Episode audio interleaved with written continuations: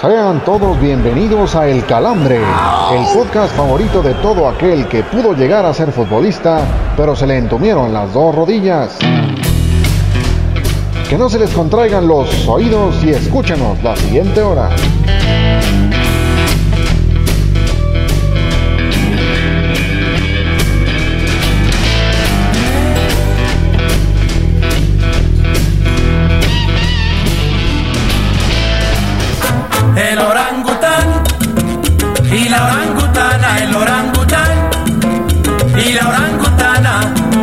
Estaba el orangután.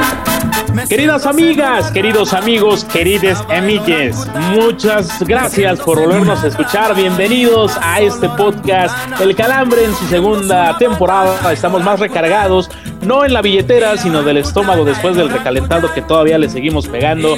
Mi querido Lord, mi querido Héctor Cantú, mi querida Robotina, ¿cómo están? Muy buenos días, muy buenas tardes, muy buenas noches. Dejen de señalarles y hable uno, por favor. Señor Miguel, Ramos, señor Miguel Ramos reencarnando a Vicente Fox. ¿Cómo está usted? Qué gusto saludarlo. Qué placer, qué perro placer estar con ustedes otra, otra semana más en el Calambre. Una muy buena semana en la que traemos de información, excelente invitado y la verdad este, esperamos que se la pasen a todo, a todo mecate, diría este, el señor Héctor Cantú, al que tengo el honor de presentar. ¿Usted qué, señor Rojas? ¿Amiga, amigo o amigue? Depende de quién, este, porque este, recuerden que cualquier este, respuesta que dé yo este, en cuanto a, al sexo femenino me puede ser manda, me pueden mandar a dormir al sillón, pero este, yo soy amigo de todos ustedes, como pinches. Señor Cantú, ¿cómo está? Bien, bien, bien, muy contento este, de volver a compartir micrófonos con ustedes. Me quedé pensando que usted que estaba hablando de recargones, ahora entiendo por qué por ahí me llegó el rumor de que usted terminó bien recargado, pero en la pared después de esas fiestas de Sembrina, señor Ramos. No, no, no. para nada, para nada. Es más, me tocó todavía darle beso en la frente al niño Dios. Está muy bien, muy contento de este segundo episodio del Calambre. Oigan, qué pinche invitadazo tenemos hoy, ¿eh? Por favor, quédense. Imperdible la entrevista que tenemos preparada para el día, para, preparada para ustedes el día de hoy. Vaya que sí, muchísima calidad tenemos en este programa, como calidad la que tiene nuestra querida Robotina. ¿Cómo estás, querido amigo, amiga, amigue o cómo chingados? Ese sí es amigue. Eh, ¿Sí es amigue? ¿Cómo estás? Déjalo en la mix. Mira, Miguelito, nuestro. Sé que estás emocionado por el invitado de hoy, pero no se olviden de seguirnos en Facebook como El Calambre Podcast, en Twitter en el AVE y no la de Héctor, el guion bajo Calambre, y en Instagram El Calambre Podcast. Así que síganos, diviértanse. En una de esas, si el Miguel encuentra novio. Sería un lindo detalle, la verdad. El amor gana siempre. Oye, nada más antes de, de, continuar con el programa, bueno, ya de empezar a darle, a darle tela, este, recordar a la gente que no nada más estamos subiendo este, en, redes lo de, de, cada, cada episodio, sí seguimos subiendo contenido para que le sigan dando retweet y like y demás, y este, pues ahí nos, este, nos Y que se hagan presente. Exactamente, presente dirían por ahí, ¿no? Si sí, no, no facturamos, por favor, sobre todo la robotina, que es la única que tiene seguro social en este podcast. La empleada doméstica del futuro. Robotini. Robotini. Ajá, o, ojalá lo, lo, llevaran a arreglar el metro de la Ciudad de México. Seguro, seguro le sabe algo. Oigan, pues el, el, que le sabe y le sabe muchísimo y que ha realmente destellado ya con su calidad en el fútbol europeo es el Chucky Lozano. El Chucky Lozano. El cual se lleva el calambre de esta semana. ¿Por qué? Pues porque volvió a facturar con el equipo napolitano en la victoria 6 a 0 ante la Fiorentina el fin de semana pasado.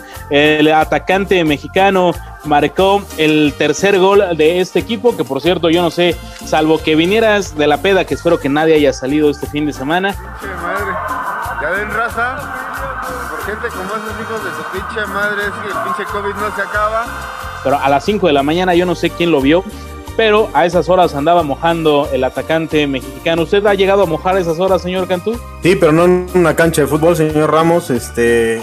Oye, bien, bien, ya fuera de, fuera de broma, bien por el Chucky Lozano, que ya lo están comparando incluso con Callejón. La prensa italiana ya cambió totalmente el discurso de hace un año, ¿no? sí, sí, sí. Este, cambió totalmente el discurso de la prensa italiana de haberlo tachado hace prácticamente un año de uno de los mayores fiascos en la historia del Napoli, en la historia de las contrataciones del Napoli, ahora pues prácticamente a rendirse y a, rendirle pleitesía al mexicano, que pues sigue dando muestras de, de su nivel, obviamente número uno, y dos, pues de que tiene todavía tiempo importante dentro del Napoli. Y es que hay que recordar, señor Rojas, que hasta hace no más de un año el Chucky Lozano había sido la contratación más cara del Napoli. También por eso, pues es que le estaban tundiendo con todos los napolitanos. Exactamente, pero ya ahora todos los italianos ya se andan bajando el calzone para este para venerar el calzone. El calzone, tutti venti para este para venerar al señor Chucky Lozano que lo ha hecho de manera genial y aparte ya Gatuso incluso también ya anda este, puliendo perillas por ahí. Entonces, la verdad, este, enhorabuena para el Chucky Lozano, porque además este es de los, de ellos, salvo Raúl Jiménez, que ahorita no está en acción por el tema aquel del, del madrazo que le dio David Luis. Este, es el único mexicano que está rompiendo en el extranjero, y eso siempre da un pinche gusto, Sí, correcto, pues enhorabuena al Chucky Lozano, ojalá que en algún punto también le dé por, por facturar en este glorioso podcast en su segunda temporada, así que pues se lleva el calambre de esta semana y vámonos con lo que más le gusta a nuestra querida Robotina y también acompañado al señor Cantú. Antes de que te vayas con una sonrisa en el rostro, Lupita, te dejamos con las peores notas de la semana. Presentamos el bajón.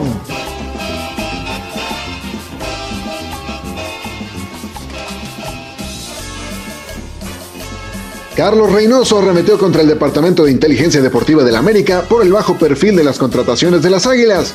Después de recordar que Reynoso avaló la llegada de bultos como Adolfo Rocinei o Nico Olivera, además de aventarse a decir que Enrique Esqueda era mejor que Chicharito, seguimos sin saber qué le dio valor al maestro para hacer semejante declaración.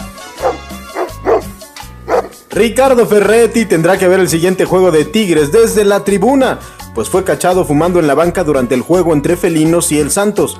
La actitud de Ferretti demuestra lo bien que aprendió algunas mañas mexicanas, aunque habría estado mejor que aprendiera a hablar español sin arrastrar las R's, cagajo. Alexis Vega, delantero del Guadalajara, renegó de los microciclos rumbo al perolímpico, argumentando que prefiere quedarse a entrenar con Chivas que viajar a la concentración. Seguramente el artillero ya tenía programada una perita con vodka barato, rodeado de sus compas en esas fechas, por lo que anda haciendo berrinche al ver que sí le dan chance de chocar el vidrio. El AC Milan, líder de la Serie A italiana, anunció con bombo y platillo la contratación de Mario Mandzukic como refuerzo en ataque. Con esto, la delantera Rossoneri se confirma como una sucursal de Linapam, pues entre el croata y el sueco Zlatan Ibrahimovic suman la tierna edad de 73 años.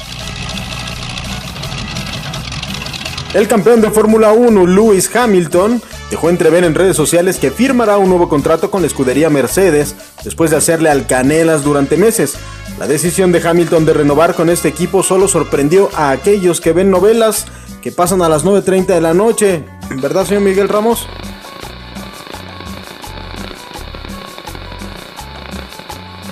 Novak Djokovic le jugó al chingón y solicitó a las autoridades australianas que relajaran las medidas de reclusión para los tenistas que jugarán el abierto de Australia.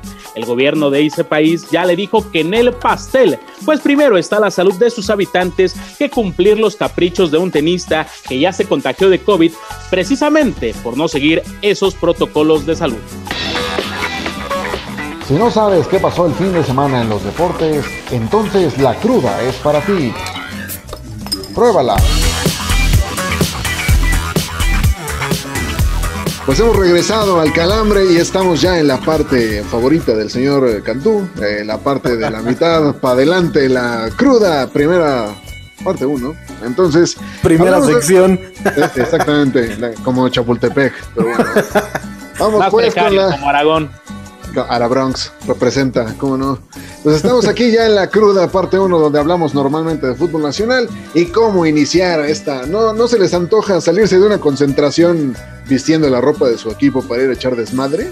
Pues al cabecita Rodríguez sí, y pues ahora tiene metido en un desmadre a su equipo porque no saben qué chingados hacer con él. Señor Cantú, ¿qué opinión le mereció? Este, yo, ahí este, yo podría acotar que el señor Miguel Ramos tuvo mucha razón en redes sociales porque el güey hablaba de que este, el güey de Ramos, no el güey del cabecita, eh, que estaban chupando muy barato, pero nunca tan barato como Alexis Vega y Uriel Antuna. ¿no?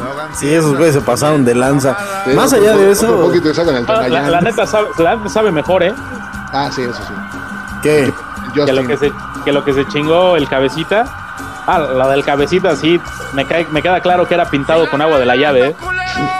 Bueno, pero Cabecita estaba pagando la peda, tampoco iba a invertir Ah, tanto. pues, en- peor, güey, peor. O sea, Sí, no, no, me, bueno, me queda, lo menos- me queda por- claro que esa noche eh, no hizo mucho porque de ahí se fue a su cuarto. Quien te invita a una peda de JB, ni al beso en la mano llegas. Güey, dicen que, dicen que hasta el narco más corriente invita a Bucanita, güey, que el pinche cabecita no Sí, invita. no mames. Oye, más, a- más allá ya del tema de, de- de lo que ingenier- ingirieron esa noche, eh, a reserva también de conocer lo que haya pasado, si fue el día previo al partido, si fue después, si fue en otra fecha, lo que sí es muy cierto es que a mí, yo como lo leo, es que el cabecita está mandando un mensaje muy claro, ese güey ya no quiere estar en Cruz Azul, ese güey está pidiendo a gritos su salida del plantel pues porque simplemente está olvidado, está desperdiciado y porque ya no se siente cómodo en, en la Noria, entrenando en la Noria y vistiendo la camiseta celeste. Señor, señor Miguel Ramos, ¿usted también lo pide a gritos? No. Lo que yo no sé es quién quiere estar en Cruz Azul. Esa es la. Bueno, salvo los que están robando. Ah, sí, ese botín. eh, Eh, eh, me Saludos, claro- a, saludos a Eder Velázquez, donde quiera que se encuentre. Detrás de su tío, el güey. Sí, le, le dicen la sombra. También. pero, pero no, no, no. ¿Quién quiere, ¿Quién quiere estar ahí, por favor? O sea, y además, eh, digo, a mí se me hace muy bajo lo del cabecita. Primero por lo que estaba chupando tan, tan, tan precario. Y después de que se dieran a conocer estas imágenes. Para mí es un teatro mal armado. Digo mal armado porque pues mínimo le hubiera echado eh, un poco más de emoción, poner a unas niñas en bikini, que se pudiera hablar un poco más, que a lo mejor le costara por el divorcio y tuviera que pagar una cierta cantidad y después venciera el amor como en el caso del señor Renato Ibarra. Pero acá terminó por, por irse por lo más barato y además al parecer se ver por lo más barato, que es una oferta del fútbol chino. Digo, me queda claro que estar en Cruz Azul es- es un, es un calvario, pero yo aquí yo no sé qué tanto le vaya a convenir, sobre todo para la selección uruguaya, eh, con el profe Oscar Washington Tavares, que es un señorón de- del- banquillo charrúa, irse a China. Yo no veo que lo convoquen a- al cabecito estando, estando en tierras asiáticas. No, tampoco es que el nivel que tiene ahorita o que ha mostrado eh, el cabecita, por lo menos hablando de la liguilla del torneo anterior al- al- a este momento, le permita ser un jugador de selección, Miguel. No, sí hay que. Pero ha sido, pero ha sido recurrente, ¿eh? O sea, sí, sí. independientemente de eso, ha sido recurrente. No, pero Sí. fue recurrente cuando estuvo bien. O sea, ahorita que Exactamente, lleva- exactamente. que lleva un gol Es que en los últimos parece, parece juegos. ser que, parece ser que estamos hablando de hace tres años. Estamos hablando apenas del semestre anterior. Uh, tres años, Bueno, pues, pero la sabes que la selección es de momento, Ramos. Oh, No, cabrón, bro. No, y además tienes a Cristian Estuani, tienes a Luis Suárez, tienes a Edinson Cavani, pues qué chingados vas a querer cabecita Rodríguez, ¿no? Pero bueno, ya. bueno, han Ya. metido al cabecito un par de veces, ¿eh? Ya, yo no sé, yo no estaba ahí, entonces yo no soy este. Yo no, no estoy este, autorizado para hablar de eso. Y pero a usted, señor Ramos, preguntaba quién quiere estar en Cruz Azul y la, yo le contestaría con el otro tema de esta sección y es quién no quiere estar en Monterrey con el Vasco Aguirre al mando, que el Monterrey pues ya es super líder y se notará, señor, la mando del Vasco Aguirre. Pues es que ha de ser un lujo, una charla técnica del Vasco. Imagínate convivir con este, con este cuate todos los días. O sea, Imagínate. aparte, aparte que te hace rajar la madre y que trae, trae Y que, todo. y que te enseña ese tipo de ese tipo de este de enseñanza ni en los libros de la 4 Claro, exacto, exacto. Y, y más que allá en Regiolandia se quieren poner en un estatus un poco alto y no, no, no hay ni quien los baje del cerro de la silla. Pues llegó Javier Aguirre con todo el barrio, no únicamente mexicano, sino ya también europeo. Ya de ser un deleite. Y lo que sí, lo que queda claro es que, y, y lo comentaba también en redes sociales el fin de semana, a ver, eh, es, es el técnico mejor pagado del fútbol mexicano, si no es el que mejor ha cobrado en la historia, pero su equipo va a jugar así como jugó contra el América. ¿eh? Al América sí le terminó ganando, pero fue más gris que la banqueta. No, bueno, pero le faltó ahí un poquito de puntería porque la verdad es que tuvo varias oportunidades para hacerle más goles. Si el América no se llevó una goleada fue por gracia y No, obra hombre, yo, yo nunca vi, nunca vi un peligro que dijeras, uy, o sea, nunca sentí. Funes Mori tuvo por lo menos dos más además del penal. Que no era penal, by the que way. no era penal. Además. Pero no, Oye, yo nunca oye, sentí to- una- oye, una pero, pero este, una, una situación, este, no se, no se les hace a los dos que contra Atlas y contra las Águilas del América a Monterrey se le acabó el gas por ahí el minuto 70. O sea, como que ya la- Normal, ¿no?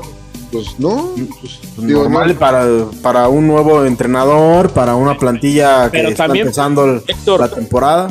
Oye, pero también para lo que te está ofreciendo los rivales, el Atlas no, no metió mucho las manos, el América tampoco, si bien tuvo la posesión de la pelota por momentos, pero de ahí en fuera el América nunca se resistió a, precisamente a una posible goleada o al menos hablar de dos, un par de goles más, entonces eso también es preocupante pa- para el tema para el tema Aguirre y también cómo se están desgarrando las vestiduras y el cerro de la silla y todo por allá porque Hugo González es el capitán, ¿eh? Bueno, ahí alguien lleva el, el- el- algo le vio el, el Vasco Aguirre a Hugo, este que lo, lo- lo hizo su lo hizo, lo hizo el capitán. Yo creo que es más tema de confianza, ¿no? Digo, por aquello del manos guangas y, y demás, pues si, si, el, si el técnico le está dando la, la confianza, pues yo creo que Hugo les puede mejorar, ¿no? Entonces, yo creo que es momento de dejar este Congal Región 5 Ah, ya- llamado la tenía- Cruda me hiciste Parte recordar 1. una amiga. ¿Cómo? Me hiciste recordar a una amiga que le decía la manos guanga. Fue aquella, fue aquella que llevó a cierto a cierta a boda en cierto- diciembre. exactamente, a No, cierta no. ceremonia este, Ah. de amigos. Ahí tenía guanga la mentalidad más bien. Qué barbaridad. Pues en lo que estamos con las intimidades del señor Ramos, vamos a la segunda parte de la cruda. Si no sabes qué pasó el fin de semana en los deportes, entonces la cruda es para ti. Pruébala.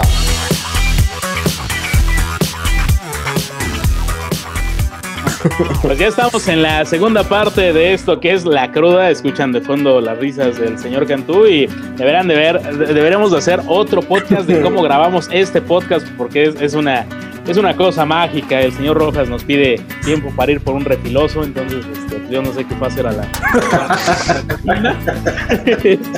Pero bueno, vamos. De- después de que el señor Rojas ya tiene el refiloso para, para seguir grabando, pues el nuevo batacazo y al que también le salió bien filoso el resultado, pues fue al Athletic de Bilbao que le terminó por pegar un batacazo al Barcelona, llevándose la Supercopa de España con marcador de tres goles a dos.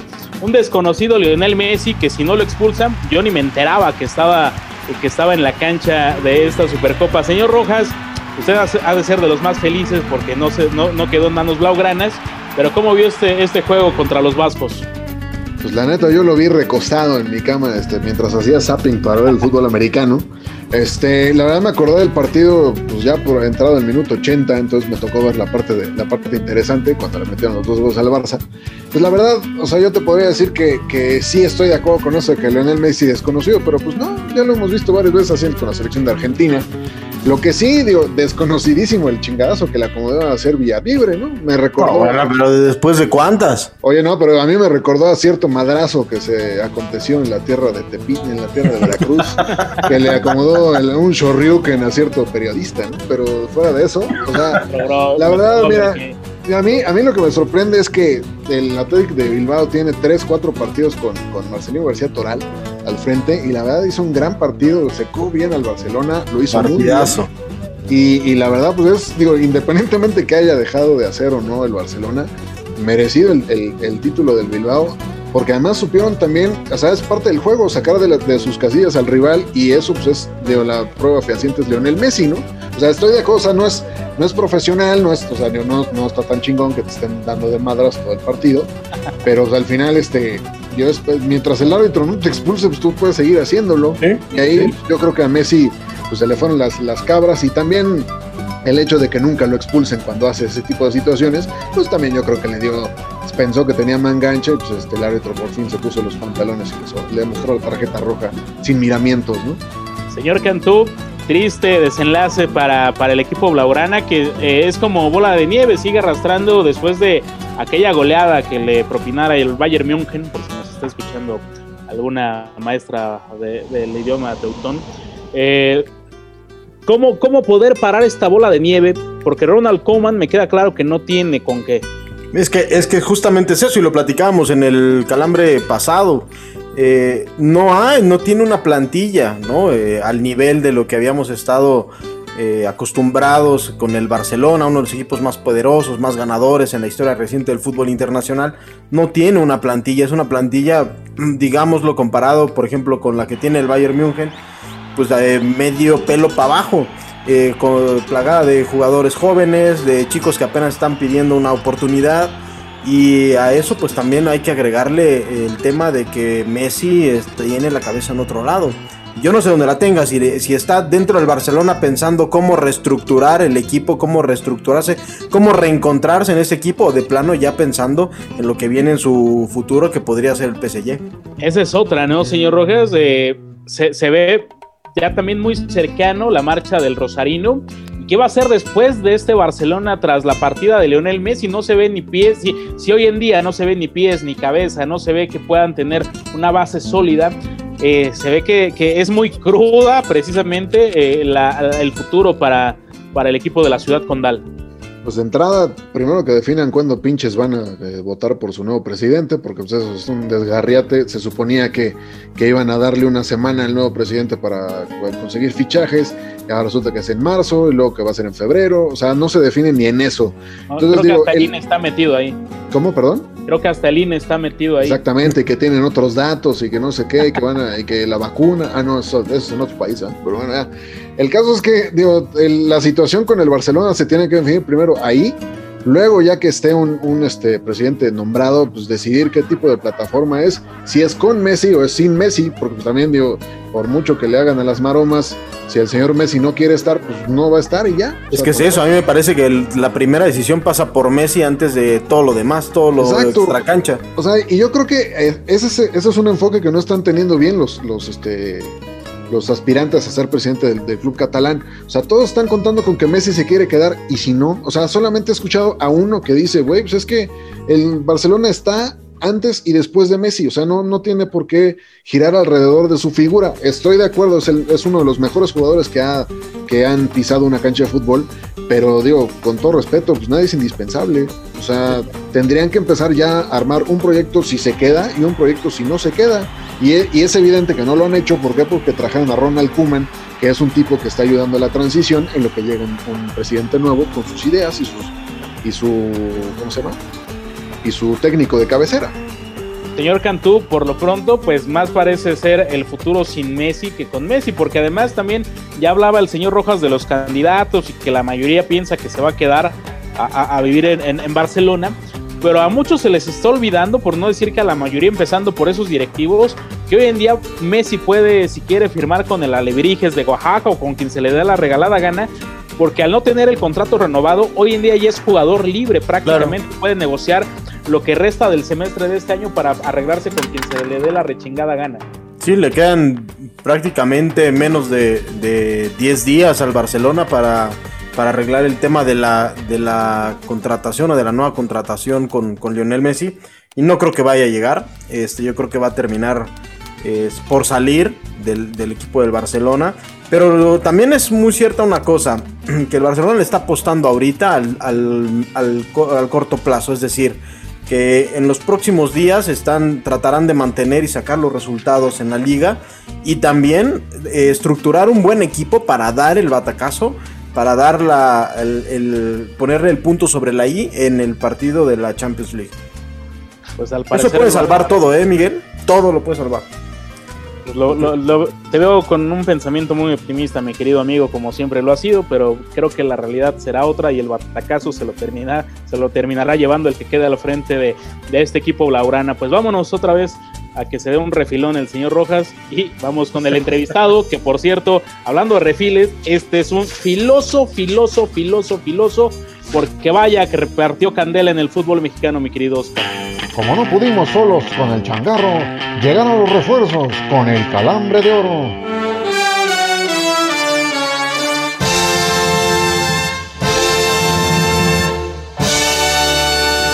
Pues señoras y señores, como ya es una costumbre aquí en el Calambre, ha llegado el momento de presentar a la personalidad de la semana y con bombo y platillo y con muchísimo agrado y placer obviamente para todos los para todos los cruzazulinos que nos están escuchando. Tenemos una grata sorpresa, eh, alguien a quien ya nos habían pedido en episodios anteriores, al señor Carlos Hermosillo. Carlos, gracias por estar en el Calambre y bienvenido a este tu espacio. No, gracias a ustedes, muy amables. Aquí estoy a órdenes. ¿Cómo te encuentras, Carlos? ¿Dónde andas? ¿Qué andas haciendo ahorita? Eh, sabemos Pues que traes algunos proyectos ahí en televisión. Estoy desde hace ocho años en Telemundo. Me contrataron un trabajo aquí. Nosotros tenemos los, la- las- los derechos de los mundiales. El próximo mundial lo hacemos nosotros. Hicimos el mundial de Rusia, hicimos la Copa América pasada. Este, hacemos la liga inglesa. Y este, tengo un programa con Miguel Gurbis que se llama Zona Mixta, eh, donde hablamos de deporte, de, de- de fútbol americano, de, de- soccer. La verdad, contento aquí en Miami desde hace ocho años, eh, feliz de la vida, con mucha paz, con mucha tranquilidad. Oye, Carlos, este, y también tienen la, este, la exclusividad de, de Guadalajara, pero Manolo solo Ah, no perdón, deja es hacer comentarios, ¿no? Sí, tenemos, tenemos los derechos también de, de Chivas, ¿no? Este, pues mira, yo creo que s- sí se pueden hacer comentarios. No, más A bien en, en los partidos, pues, o sea, no, no te ha dejado que llegues ahí a, ahí a, a conducir con, bueno, más bien a, a estar en los partidos narrando y He comentando. estado, he estado, en- solamente he estado en el partido de Chivas Cruz Azul, obviamente. Ahí transmitimos Andrés Cantor, Manuel Sol y un servidor. Normalmente lo transmiten ellos, pero nosotros hacemos la previa, que es la previa más o menos como de 45, 50 minutos. Hacemos el medio tiempo y hacemos el post. El post ya lo hacemos compartido con Manuel Sol y con Andrés Cantor. Sí, no, no, no, no me ha tocado transmitir el partido de Chivas, pero bueno, pues contento, ¿eh? La verdad que no me puedo quejar. Qué bueno, Carlos. Pues oye, no, pues ya más, más bien entrando a detalle de, de lo que va a ser la entrevista, eh, pues digo, y, y para romper un poco más el turrón en, en- en lo que... Esta es una pregunta que le hacemos a todos nuestros invitados. A todos. Y, y a todos, ¿eh? O sea, todos, este, ninguno ha, este, ninguno ha dicho que no y pues esperamos que no seas el primero. Y pues, la pregunta es, ¿dónde te dieron más calambres? ¿En el Cruz Azul? ¿En la CONADE? ¿O ahora como comentarista frente a los micrófonos de Telemundo? En la cornada de bros. Ahí me dieron calambres y me dieron toques y me dieron de todo. Te voy a decir por qué. Sí, porque la gente luego habla por hablar. En la, en la, en la CONADE es un organismo de deporte de todo el país y en el fútbol tú sabes contra quién te enfrentas. Sí, cierto. Y en la política no sabes ni contra quién te enfrentas ni de qué tamaño es. A veces, en lugar de estar creando, estás haciendo estrategias para defenderte y para golpear también, ¿me entiendes? Y eso particularmente no me gustó absolutamente nada, pero bueno, aprendí muchísimo y sí te dan muchos calambres y no nada más, te dan en todos lados. Porque además la gente habla, o, o algunos medios de comunicación, no puedo decir que la mayoría, hablan por hablar. Y ya después que les dices, les demuestras, oye, pues no, estás equivocado, mira, porque así sí hizo esto, aquí está la auditoría o está esto. Ah, ah, pues perdón. Entonces ya la disculpa es de letritas chiquititas, pero mientras ya te rompió en tu madre. Calambre ninguno. Calambre al principio posiblemente porque yo no, yo soy yo soy una gente que me gusta más el debate. Este, nunca había hecho partidos de, de fútbol y le- te platico una anécdota, por eso te digo que sí también me dio.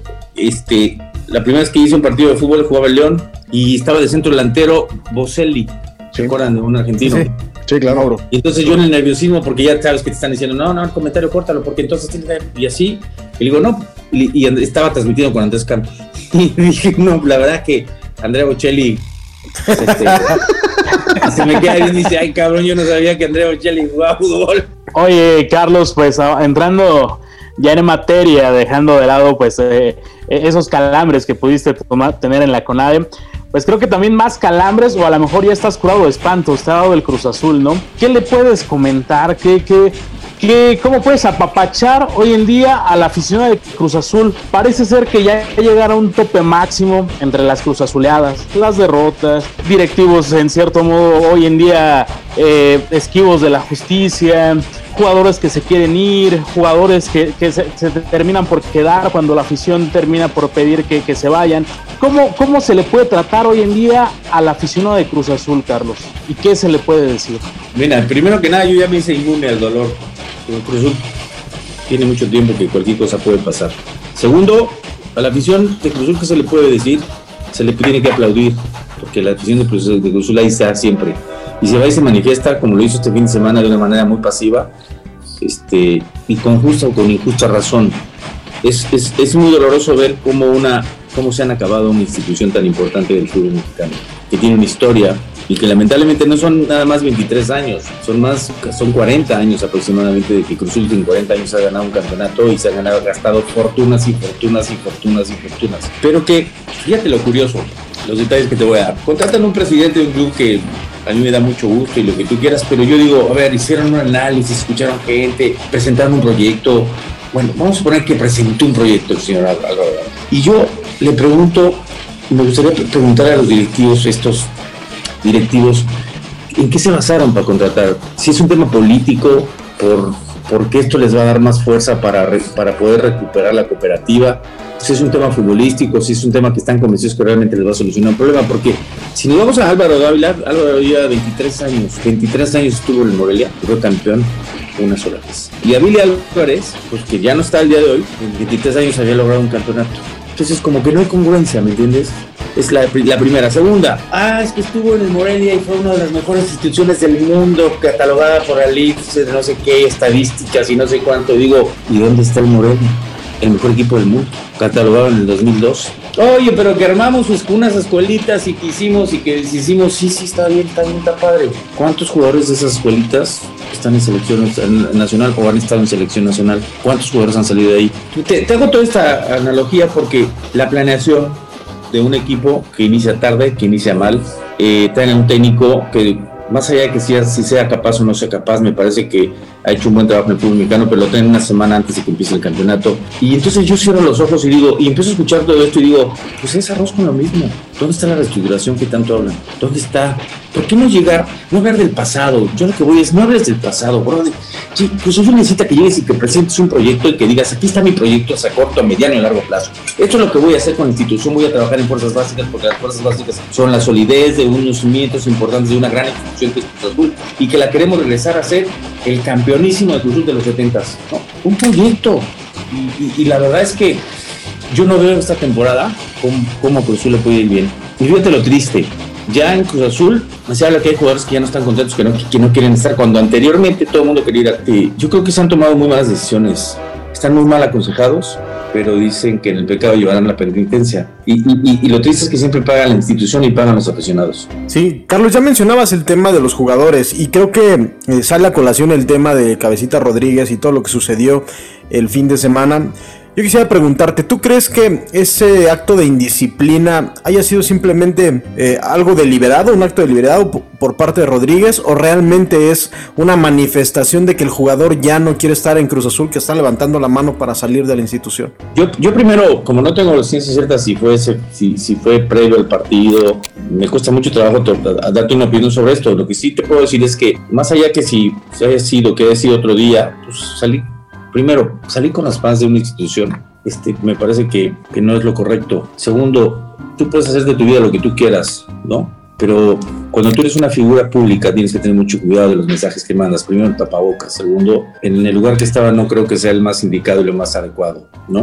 Eh, algunos dicen que estuvo previo al partido que, que jugaron contra Puebla, que perdieron, que por eso no inició, que por eso, que por eso no inició. Y, este, y yo les digo, Hijo, ojalá que no sea así. Si tú te quieres manifestar de que no estás contento, no hay, no hay cómo hablar con la verdad y decir, señores, yo ya no quiero estar en la institución, quiero que me vendan. Tengo ofertas de tal lado, tengo ofertas de tal lado, porque ahora resulta que tiene ofertas de todos lados, ¿no? Como muchos jugadores que luego dicen que tienen ofertas y no hay ninguna oferta. No es la manera de manifestarse, la manera de manifestarse es hablando honesto y siendo profesional, porque al fin y al cabo donde pegas es a tu prestigio, es el que está en juego y el prestigio de una institución. Por eso yo hoy lo decía en, en, en un programa que tenemos, se llama Titulares y más, yo decía que para mí, si yo llego a descubrir primero lo sancionaría, tanto económicamente como así sea el cabecita, el goleador y lo que sea, lo suspendería para que no jugaran en, en, en una o dos semanas. Pero si lo descubro que, que, que, fue previo al partido, le pondría una sanción económica ejemplar, que le dolería muchísimo, y lo separaría del plantel por un rato. Porque me parece que, y me parece que es hora de que, que pongan disciplina que entiendan los jóvenes lo que representa, ya olvídate, Cruzul, estar en una institución, lo que representa ser futbolista, lo que representa tener una imagen y tras, tras, transmitírsela a los jóvenes. ¿Qué le duele más a un, a un eh, jugador, Carlos, de, de la talla de, de- de cabecita, como viene siendo el referente, eh, que, le- que lo dejen sin jugar, que le puedan castigar eh, dejándolo sin actividad o que le toquen el bolsillo? Las dos cosas, yo le haría las dos cosas. Yo no me sentaría el corazón. Nadie es indispensable en esta vida, ¿eh? Nadie. Por más de que haya sido campeón goleador la temporada pasada, y hay jóvenes que, que, que lo han hecho bien, que, que, que, que- buscan una oportunidad. Y para mí, esta temporada para Cruz yo le ocuparía estos seis meses para empezar a limpiar la casa, a, a ver con quién me quedo y con quién no quedo, y para darle oportunidad a los jóvenes de fuerzas básicas, porque si no calificas entre los primeros 12, pues bueno, ya es, ya es el colmo, ¿no? Entonces, yo creo, yo creo que, que a veces le tenemos, le tenemos miedo al cambio, pero los cambios a veces son para mejorar. Oye, Carlos, eh, otra cuestión. Eh, no, no esta situación con, con- con el cabecita habla mal también de, los de los líderes del equipo, por ejemplo, Jesús Corona. O sea, yo me, yo me quiero imaginar. Yo me, yo ¿Cuáles que- líderes? También. ¿Cuáles líderes? No hay líderes.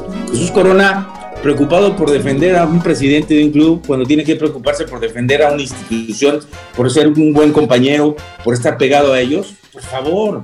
O sea, ¿de cuándo acá? ¿Cuándo, cuándo, cuándo, cuándo vamos a vivir? Vivido eso. ¿Por qué, por qué preocuparse por tu presidente? ¿Por qué? Si yo tengo que hacer las cosas en la cancha y que él cumpla con lo que tiene que hacer.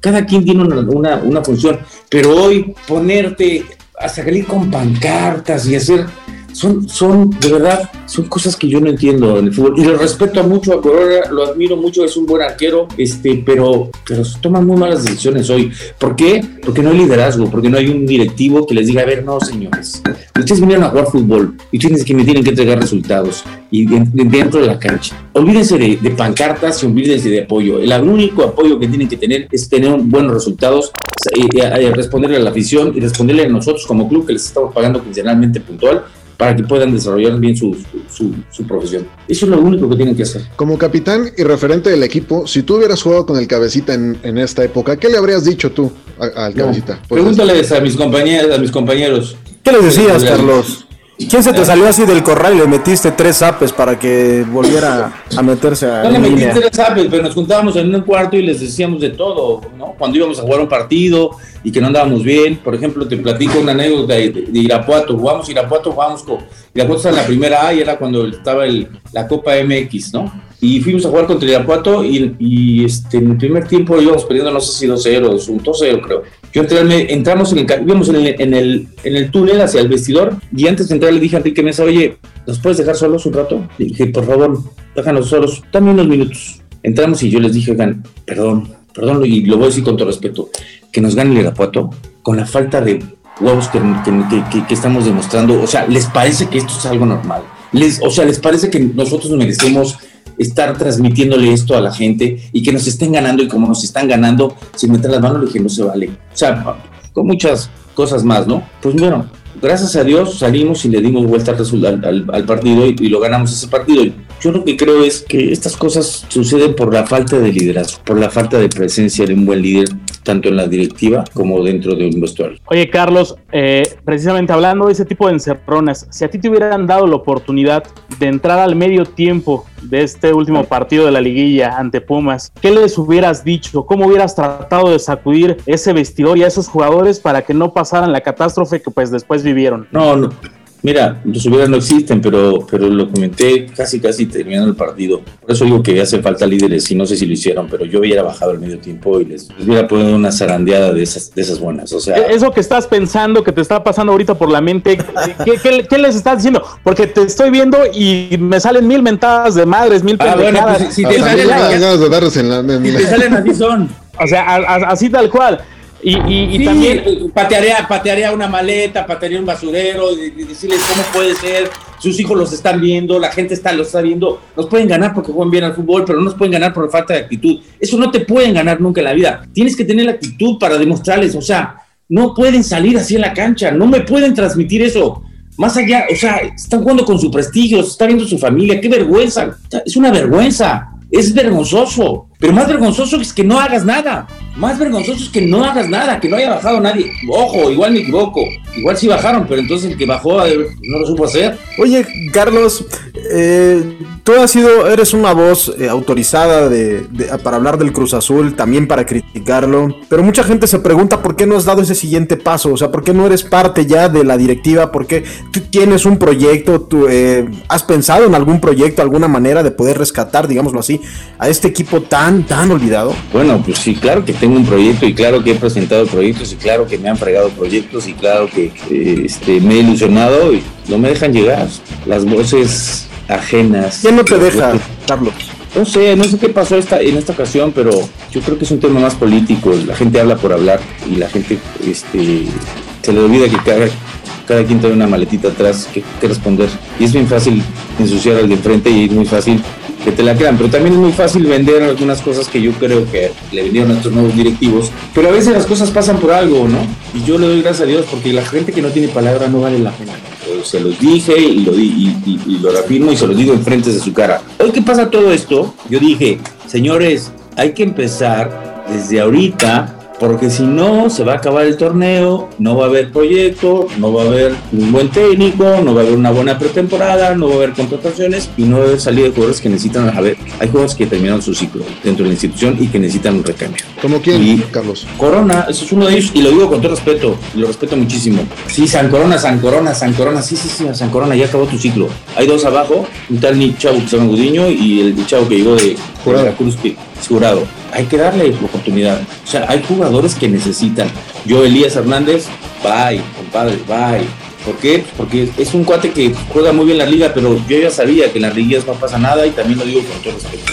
Y si no, que me lo demuestre a mí, que me tape la boca, pero jugando. Este, hay, hay, hay, hay muchos jugadores que particularmente creo yo que tienen que salir de la institución y tiene que haber un recambio. Tiene que haber un, un perfil del jugador que necesita Cruz Azul, cosa que no lo hay. No hay ni un, ni un área de inteligencia deportiva.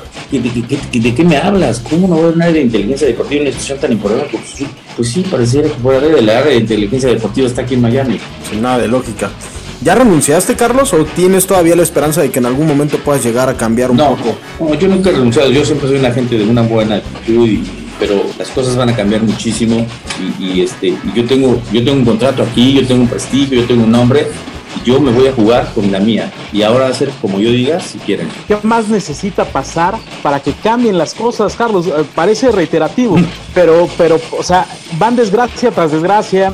Ya, ya nos sorprenden, ya incluso como aficionado, incluso hasta de otros equipos, ya te da lástima el Cruz Azul, porque quisieras ver a un Cruz Azul contendiente, un Cruz Azul que pelee, pero ¿qué tiene que pasar? Y también decías que tiene que tener el jugador un perfil. ¿Cómo tiene que ser ese perfil del, ese perfil del jugador del O sea, Cruz que hay que hacer un análisis de los valores de, de un- de esta gran cooperación. Lo primero que tiene que pasar es que, que logren tener dice, tranquilidad y paz para todos ellos. Porque cosa que por lo cual todavía falta que exista una, una según yo estoy enterado, una asamblea de cooperativistas para tomar la decisión de quién va a presidir al- a, la cooperativa y en base a eso van a tener que nombrar un presidente de un club o dejar al mismo que ya está, que es Álvaro Dávila. Eso es lo primero que tendría que pasar, porque acuérdate que la vida, toda la vida es, va a ser un orden. Mientras no haya orden, por supuesto que si la cabeza está mal, va a estar todo mal. Eh, y después, eh, hacer un análisis de las necesidades de una institución y cuál es el perfil del jugador que necesita. Jugador dinámico, este, defensa que tenga salida, eh, que vaya bien por arriba, que tenga... O sea, tienes que ir armando el perfil del jugador por posición y tu área de inteligencia deportiva, empezar a trabajar para tener... No que llegue un técnico y diga, quiero tal, no, no, no. A ver, ¿cu- ¿cuál es el jugador que quieres? No, pues quiero un lateral derecho que vaya muy bien el ataque. Pues mira, tenemos estos cinco jugadores que son los que, que, que hemos visto que cumplen con el perfil de la institución. Estos son. De aquí escoge el que quieras. ¿Sí me entiendes? Entonces, son muchas cosas. Este, un tema de identidad, de crear esa identidad en los jóvenes que quieran llegar a Cruzul, denle la oportunidad, en los entrenadores de fuerzas básicas que sean gente preparada, actualizada. Este, es un trabajo muy largo, muy fuerte, pero, pero que puede dar frutos a mediano plazo. Pues está bien, Doc. Eh, digo, la verdad este no, no se puede agregar otra cosa que lo que decía Miguel, ¿no? O sea, uno que no es aficionado a Cruz Azul. eh, Yo, yo recuerdo estar viendo el partido y sí decir, o sea, el- el- cuando cayó el cuarto gol dije, ¿de verdad? O sea, no, no, Sí, no, no había, no había manera de, de este de no pues, de creerlo. la verdad, o sea, porque, por- porque era demasiada mala suerte, digamos, ¿no? O sea, o falta de trabajo, o la cuestión de Ciboldi, este, ese, ese otro tema, por ejemplo, la, la, el famoso video este, ¿qué, qué reacción te eh, provocó en ti? O sea, la, la primera palabra que te venga a la mente cuando viste ese video. El video de el de, de, El video de la directiva hablando este de que... Ah, no, bueno, pues ese, esa, yo, a ver, te lo digo, yo lo hablé con una gente de ahí, para mí, se lo dije, te equivocaste completamente. Se equivocaron completamente porque, o sea, esas cosas se hablan en un vestuario, en un cuarto, se hablan en... La ropa sucia se lava en casa. Le dije, tú quieres quedar bien los medios de comunicación, como diciendo, ya llegó el, el, el justiciero y no estamos de acuerdo. No, no quedas bien. Estás dando de comer a los medios, sí, eso sí, pero no quedas bien, quedas peor. Entonces, ¿y qué hizo? Que se echó a todo el, equipo en contra, a todo un equipo, por más de que digan, no, queremos mucho la directiva, no, que jugó fútbol sabemos perfectamente el error tan grave que día. Lo primero que se me viene a la mente es que son unos payasos. dilo como es, Carlos, dilo como es. No, no, unos endejos, pues. Es, es eh, clásico también el, el, aquella época, bueno, al menos eh, yo te lo puedo decir a nivel personal, a mí me marcó mucho aquella selección del, del, 86, pero sobre todo la del 94. Y tú fuiste parte de esas dos selecciones. Cuéntame un poquito, cuéntale a toda la gente del Calambre, eh, ¿qué mundial disfrutaste más? O más, obviamente quiero pensar que pues el del 94 porque viste minutos en la cancha, pero el del 86 también debió tener algo especial porque se jugó aquí en México. Sí, por supuesto que bueno, el 86 fue muy especial porque se jugó en México y porque la gente estaba vuelta loca y porque por donde pasábamos nosotros para llegar al estadio, o sea, el camión no podía avanzar de tanta gente eh, que, que, nos rodeaba, ¿no? Pero el 94 tuvo un tema muy especial porque pues, jugué mis dos únicos partidos en un mundial, que fue contra Irlanda y contra Italia, uno lo ganamos y uno otro lo empatamos. Con una selección, las dos selecciones del 86, yo diría que la, fue la selección que me formó para jugar mundial, mundial, mundiales y para jugar mis selecciones. La del 94, plagada de líderes, eh, muy buena selección con una gran unidad, que nos quedamos ahí es una pena que no que, que, que hayamos quedado ahí en ese, en ese, en ese partido porque esa selección creo que pudo haber hecho historia. Este y, y disfruté mucho disfrutas mucho más jugar. Es muy diferente jugar un partido de liguilla muy diferente jugar un, campeón, un partido una final pero es totalmente diferente jugar un partido de selección en el mundial. Oye Carlos ¿qué eliminación dolió más? La del 86 siendo, siendo locales, la del 94 que estamos hablando que también tenían la localía al ser en Estados Unidos y ante una selección sí con risco, pero de ahí no pasaba, o sea, no era una selección tan top y creo que el paso se pudo haber dado ahí en Estados Unidos 94. Pues bueno, Bulgaria tenía un buen equipo, ¿eh? Fuerte, y no me acuerdo de contención, tenía un contención extraordinariamente bueno, tenía un central también muy bueno, pero yo creo que a mí particularmente, y lo digo honestamente, en 94 me dolió muchísimo, muchísimo. Porque yo, yo sentía que esta selección iba creciendo y que este era un partido vital para poder dar un paso todavía mucho más gigante. Oye, Carlos, ya para concluir esta, esta ronda de preguntas, eh, preguntarte si después, evidentemente dolió mucho la eliminación contra Bulgaria y demás, pero ¿te quedó algún resentimiento por no jugar, digamos, con el partido inaugural o el, partido final? Este, ¿Qué, ¿Qué, pudo haber cambiado si Carlos Hermosillo hubiera estado en la cancha en ese día particularmente? No, no sé qué hubiera, mira, la verdad es que no sé qué hubiera pasado. Lo que, no, no me quedó resentimiento, me quedó un, un tema de no entender porque nosotros ganamos, nosotros perdimos contra Noruega, entro yo y ganamos. No es que, pues, que yo he hecho gol, pero tuve que ver en, en, en, en los goles que se hicieron, tuve participación. Sí, le pusiste el pase a Luis, ¿no? Sí, y, y, como dicen, equipo que gana se repite, ¿no? Eh, y luego el siguiente partido contra Italia lo mismo. Y, y, me sorprendió muchísimo porque yo me acuerdo de unas palabras del gran Tuca Ferretti, un buen amigo, que me dijo después de un entrenamiento, si si Miguel, si a Miguel su almohada le dice que vas a jugar, vas a jugar. Y digo, puta, pues dime quién es su almohada. Ir a hablar con él. Y este, pues lamentablemente no jugué. Pero son de esas cosas que a veces, hoy las, las, las veo más fríamente, pero, pero quisiera, en algún momento quisiera tener una explicación del por qué. ¿Por qué no? Ni siquiera de cambio, nada. ¿Por qué no?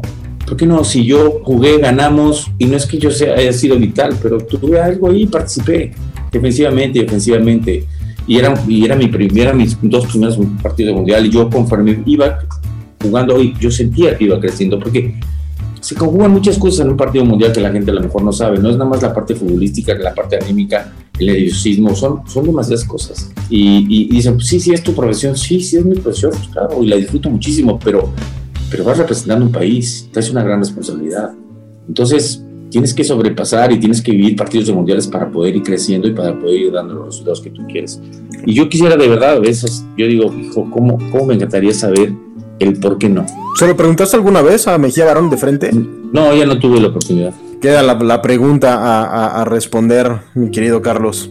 Así es. Oye, queremos eh, pedirte que nos acompañes, que nos permitas hacer una, una pequeña dinámica. Solemos hacer esto con todos los invitados aquí en el Calambre para ponerlos un poquito en aprietos. Eh, digamos que va cortita y al pie la, la barrida. Nada más, no, Este, nada más- nada más- nada más no se calambre. no, Vamos no, no, para nada. ¿Cómo, Miguel? Vamos a cantar. No, te vamos a dar. Yo te, yo te presto el micrófono. Y mira, y, oye, aguas, Carlos, porque Miguel es de los de la vieja, vieja usanza que lo agarra a dos manos, entonces. ¿Y pegado a la boca o qué? Que aplica el manos libres de repente. No, te vamos a dar una serie de nombres, mi querido Carlos. Este, y y lo, lo primero que se te venga a la mente, ¿qué le dirías a estos personajes? Así, sin tapujos y al estilo del calambre. Eh, ¿Qué le dirías? Por ejemplo, a Carlos Hurtado. Venga tu madre. A Miguel Mejía Barón. Explicación. Es buen amigo. Me encantaría que tiene una explicación de parte de él. Oye, Carlos, a Ángel David Comiso. Gracias. No sé si campeones, es lo que no sabe. Él piensa que yo estoy enojado. Porque nunca nos ha, que nunca me ha querido dar una entrevista. Quisimos hacer algo con él aquí en, en Telemundo y nunca quiso. Yo no sé qué piensa, que yo estoy enojado, que voy. No, gracias, gracias. Porque sin él serían 40 años sin campeonato, ¿no? Digo, Claro, pues me- y me dio la oportunidad a mí de, de- de- de- de definir un campeonato para mi equipo al que yo le voy.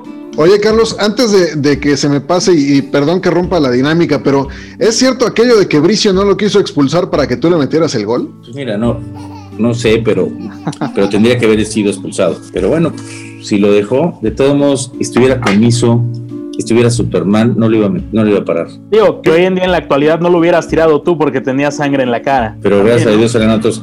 Es como hoy en la actualidad existen los celulares y de todos lados y anteriormente no. Sí, sí. Entonces hoy pues, me tocó me, me tocó disfrutar de ese gran momento y, y la verdad lo agradezco. Sí, que además queda esa imagen como ícono del cruzazulismo, ¿no? Sí, sí, sí, sí. Carlos, ¿qué le dirías a Ana Guevara?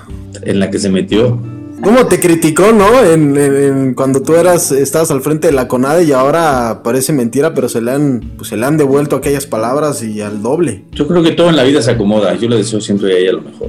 Ella fue una gran persona conmigo. La entiendo perfectamente porque así somos y a veces nos equivocamos este, en juzgar y cuestionar, pero todo se acomoda en la vida, todo se acomoda en la vida. ¿Le darías un consejo tú ya, tú ya pasando por ese, por ese tramo? No, no, no soy para nadie para dar consejos. Este, yo creo que cada quien tiene que vivir su lo que le corresponde y, y en base a eso sacar, sacar un análisis de, pues, de lo que hiciste bien, de que si te equivocaste o no. Porque vuelvo a repetir, estamos muy acostumbrados a juzgar y a cuestionar y se nos olvida luego que traemos cosas también nosotros en la espalda. Yo no soy nadie, yo a Ana siempre le voy a desear lo mejor y deseo porque también se lo deseo al deporte. Oye, ¿qué le dirías a AMLO? Nuestro presidente nada más le diría. El tuyo, Carlos, el tuyo. Todos votamos por No él. generalices. Todos votaron por él, ¿no? No, no. La mayoría, la mayoría ¿Qué votó pasó? por él. No, Bueno, pues la mayoría, la mayoría No, nunca se ve. No nunca se va la luz en mi casa, ¿eh? un- nunca, nunca habían este, tenido un, un resultado histórico como el que se tuvo. ¿Tú votaste por él, Carlos? Digo, es secreto, pero al final de cuentas, hoy en día ya con los resultados abiertos, ¿tú votaste por él? Yo voté por México. No, hombre, te escuchaste como los jugadores regios al terminar los partidos, ¿eh? No, pues ¿cómo voy a decir? Mira, yo soy, después de que salí de la política, lo que lo voy a decir y abiertamente, soy apolítico, soy, o sea, terminé hasta la madre de la política, o sea, es, es un asco, es una porquería, este, y, y todos tienen, todos tienen sus cositas, todos, y, y, y nos- y- y- y se quejan que porque este es corrupto, sí, pero tú vas a una casa, que yo hice campaña para una diputación tocando puerta por puerta y te dicen, pues ¿qué me va a dar? No, pues nada, señora, vengo a explicarle que yo haría si yo fuera diputado. Ah, no, pues si no me das nada, yo no voy a votar por ti. Entonces dices, puta madre, pues somos un país corrupto, Sí, de claro. naturaleza. Exacto. Pues no, no, o sea, seamos congruentes. Entiendo de la, de la, de la pobreza, de que hay que hacer muchas cosas por ellos, por ellos pero, pero, pero, pero la integridad de las personas empieza desde ahí, desde, desde no aceptar absolutamente nada y votar realmente por el que tú crees. Y entendible aquello de que, de que terminaste harto de la política, porque incluso hasta tu sucesor te tiró con todo, Bernardo de la Garza, y ve que las... No, Bernardo, Bernardo, te voy a decir una cosa, y esto sí lo voy a decir. Este, Bernardo de la Garza es el vividor más grande que puede haber en esta vida. Bernardo de la Garza estuvo detrás de, primero, de, detrás de otras secretaría cuando nosotros, cuando yo estaba en la ahí. Y yo me empecé a dar cuenta que luego, como no se la dieron, entonces empezó a voltearse al deporte. Pero Bernardo de la Garza pudo haber dicho lo que él quiera, pero nosotros le entregamos resultados. Y eso es lo que la gente no sabe, porque la gente se deja llegar por unas cosas, pero nosotros entregamos resultados, trajimos entrenadores, este, entregamos buenos resultados en China, quizá no, no, no son súper resultados, pero, pero tuvimos grandes resultados, apoyamos, esa, no, puedo decirte mil cosas, pero de Bernardo de la Garza, mejor ni hablar, güey. Bernardo de la Garza, si limitan una piñata, va. y me lo tiene volcado de Twitter el güey por decirle sus metas. sí, eso, ya es otra cosa. Carlos, ¿qué le dirías a Miguel Ramos? ¿Por qué lo tienes bloqueado en Twitter? Hablando de bloqueados de Twitter. ¿Yo, ¿Yo, te tengo bloqueado, Miguel? Sí, Carlitos. Dile por qué. Dile, dile. No sé qué barbaridad hiciste. Seguramente, quiero imaginar, porque ya tiene años, quiero imaginar que ha de haber sido referente a aquella final con el América, con el gol de Moisés Muñoz. Quiero imaginar, no sé, desconozco, Carlitos, pero ya desbloqueame, caray. Carlitos, no, te voy a desbloquear ahorita, pero déjame decirte algo. Lo veo muy difícil porque no, a no ser que, que nos hayamos mentado la madre en Twitter. No, no, no, no. Pero, pero yo no bloqueo a nadie, ¿eh? Se me hace muy raro, pero algo ha de haber sucedido entre tú y yo y qué bueno que te conozco, porque entonces ya sé cómo a quién le tengo que romper la madre. eso, Carlos, eso. Déjenle hablo a Villic. Tiro, tiro, cantado ya de calambre. Oye, Carlos, y ya para concluir. Oye, Miguel, y no te acalambres, ¿eh? No, no, no. no, me no. pasas bien tu Twitter para desbloquearte. Está sudando frío el señor Ramos. sí, ya, mira. Tiro cantado, tiro cantado. hay tiro, señores, dirían por ahí. Oye, este, Carlos, y ya para concluir esta dinámica, a Manuela Puente, ¿qué le dirías? Manuela Puente, que hoy entiendo que el por qué no me llamó, lo que pasa es que, que, no, que, que no fue honesto, porque te voy a platicar esto. Cuando estaba Bora 29, que yo, yo no llevo la selección inmediatamente cuando Bora la agarra, sino llevo después. Nosotros calificamos dos partidos antes, perfectamente calificamos eh, dos partidos antes de, que acabara la eliminatoria. Pero caminando, eso sí recuerdo. Sí, caminando. Y yo me acuerdo que Manolo, cuando no me llamaban, me decía, siempre que me decían, yo no sé cómo te llama ese güey, yo soy el mejor de México. Y ya, siempre que me veía, yo decía, ah, gracias, Manolo. Entonces, cuando llega Manolo, pues, ¿qué piensas, no? Ahí ya está. Pues ya estuvo, ¿no? Me va a llamar. Y y pues y no fue honesto porque es que es tan fácil ser honesto pero es pero hay gente que le cuesta trabajo era tan fácil decirme oye mira que hoy lo entiendo eh mira Carlos lo que yo estoy buscando para el mundial es una gente como Ricardo Peláez porque Ricardo Peláez sabe hacer la función que a mí me gusta y que la tiene aquí está para el contexto y ir a atacar si yo la yo la experimento contigo me voy a tardar no tengo tiempo entonces pues entendible ¿no? Cosa que hoy entiendo. En el momento que no me llamó, yo decía, qué poca madre, porque yo era tricampeón de goleo. Pues lo único que le diría a Manolo es que no fue honesto y que en la vida a veces hay que ser honesto. Eso es lo que yo creo y así, así lo entiendo, pero a lo mejor para él, porque le doró la píldora a todo el mundo. No, a Benjamín Galindo, porque también voy a meter a Benjamín Lindo. Benjamín Lindo y a Carlos Asunción no necesito verlos, ya los tengo vistos. Eso no se preocupen, en algún momento van a estar, no construimos. ¿Qué historias esas de, del mundial y de la, de la selección? Historias engarzadas. Sí, casi. no, historias acalambradas, esto sí. Acalambradas. Acalambradas, claro. Carlos, ha sido un verdadero, verdadero placer poder conversar contigo. Por supuesto que quedan abiertos los micrófonos y las invitaciones. Las veces que quieras regresar aquí al Calambre, te esperamos con los brazos abiertos. En especial el señor Miguel Ramos. Miguel, mándame. que hicieron las paces. Mándame por mi mensaje, porque no, no entiendo por qué te bloqueé, pero voy a investigar por qué chingado te bloqueé. Por favor, no hay no acostumbro bloquear a medio, no, no, hay nada. No, acostumbro bloquear a nadie. Algo debe, algo, algo debe haber pasado como para que me hiciesen A lo mejor subí una foto con Billy Álvarez y por ahí. Por no, no, esa no te hubiera aplaudido. Te hubiera dicho que eres, te hubiera dicho que eres otro de los lamepatas. No, no, no. bueno. Muchas gracias, Carlos. Que sean los Para los que gustan de ser el centro de atención, diciendo la primer burrada que se les viene a la cabeza, aquí presentamos el dato inútil.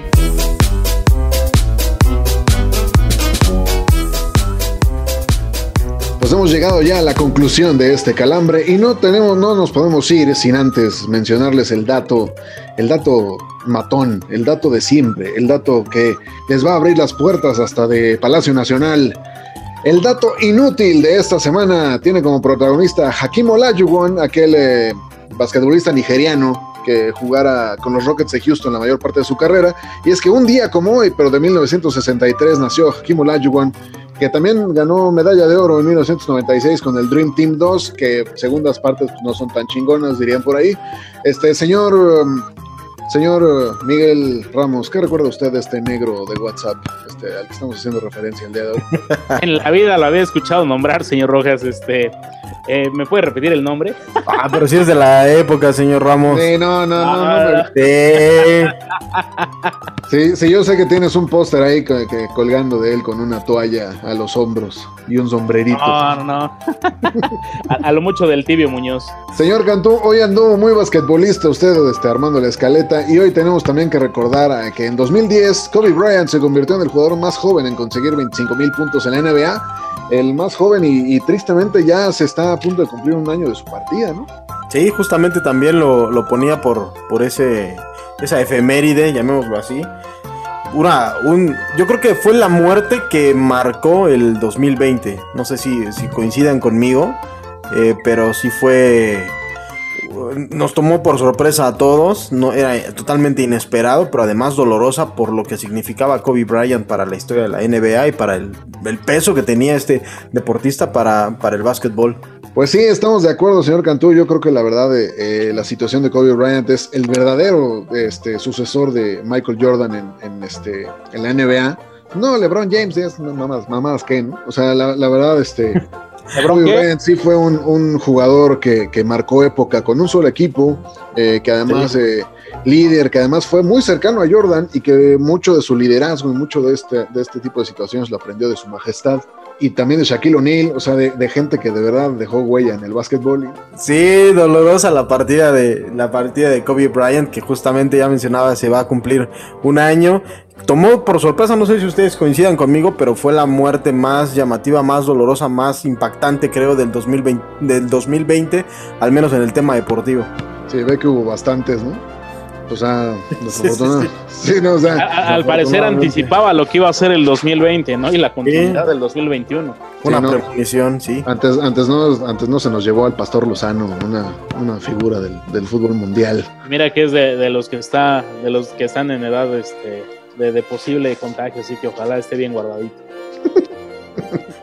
Porque también entre la timba y la edad, pues sí. No- que se comió tres veces a. Esto yo creo, eh, o sea, comparable a la de Armando Manzanero, ¿no? Sí, sí, sí. no- no- o muy irreverentes, señores. Todavía, todavía recuerdo aquella playera del Morelia que con la publicidad de tres hermanos, pero pues el pastor tenía toda la familia. Ni hasta la abuelita. Sí. Qué barbaridad. Señores, eh, yo creo que ya es momento de, de concluir esta emisión. Preguntarle a mi querida y distinguida Robotina, la voladora, eh, ¿nos harías favor, si fueras tan amable, de dar las redes sociales?